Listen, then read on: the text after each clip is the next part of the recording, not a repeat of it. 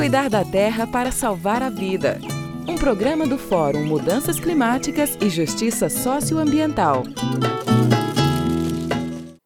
A independência em disputa. Foi assim desde antes do dia 7 de setembro de 1822.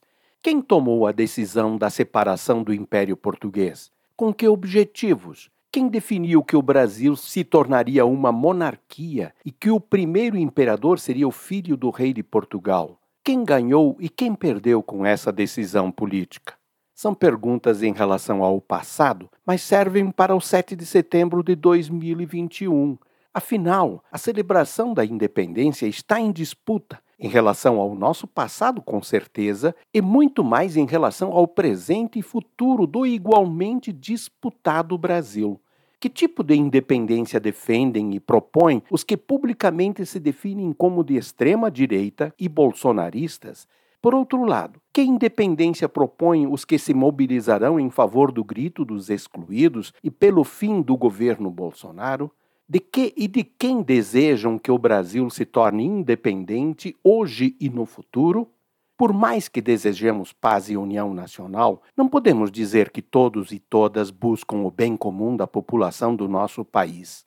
Os dados mais recentes sobre a pobreza, por exemplo, assim como os dados sobre a destruição da Amazônia, indicam que, para os poderosos, o Brasil deve continuar sendo para poucos, para os que se enriquecem com a exploração do trabalho, com a especulação financeira, com a destruição da floresta e, pior, sempre favorecendo mais os países para quem exportam minérios, grãos, carne, frutas e água. Muita água água que se usa para criar e engordar bois, para produzir grãos com sementes transgênicas em imensas monoculturas, sem sombra de tipo algum e mantidas com produtos químicos e venenos.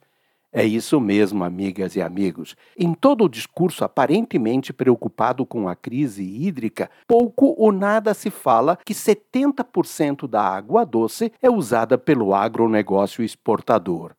O grito dos excluídos, reforçado por quem deseja o fim do desgoverno, que, junto com seus apoiadores, se declara publicamente contra a democracia, contra o cuidado com a vida, contra o cuidado com a floresta, torna público que a independência que o nosso país precisa urgentemente é a decisão política de colocar a vida em primeiro lugar e acima de tudo a vida das pessoas e a vida da Mãe Terra, sem a qual não poderemos viver. Ivo Poleto, do Fórum Mudanças Climáticas e Justiça Socioambiental.